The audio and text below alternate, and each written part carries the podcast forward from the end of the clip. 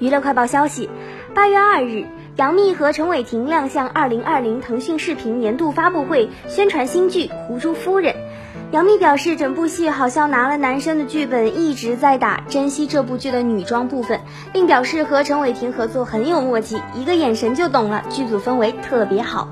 陈伟霆则打趣称，第三次合作演情侣是第一次，特别珍惜。因为前两次都不是男一号，这次和杨幂拍戏是男一号，说明我成功了。这几年的努力没有白费，还搞笑模仿杨幂拍女装戏份时开心的模样。杨幂一直都是男装，所以她的心情起伏很大，拍女装就很开心。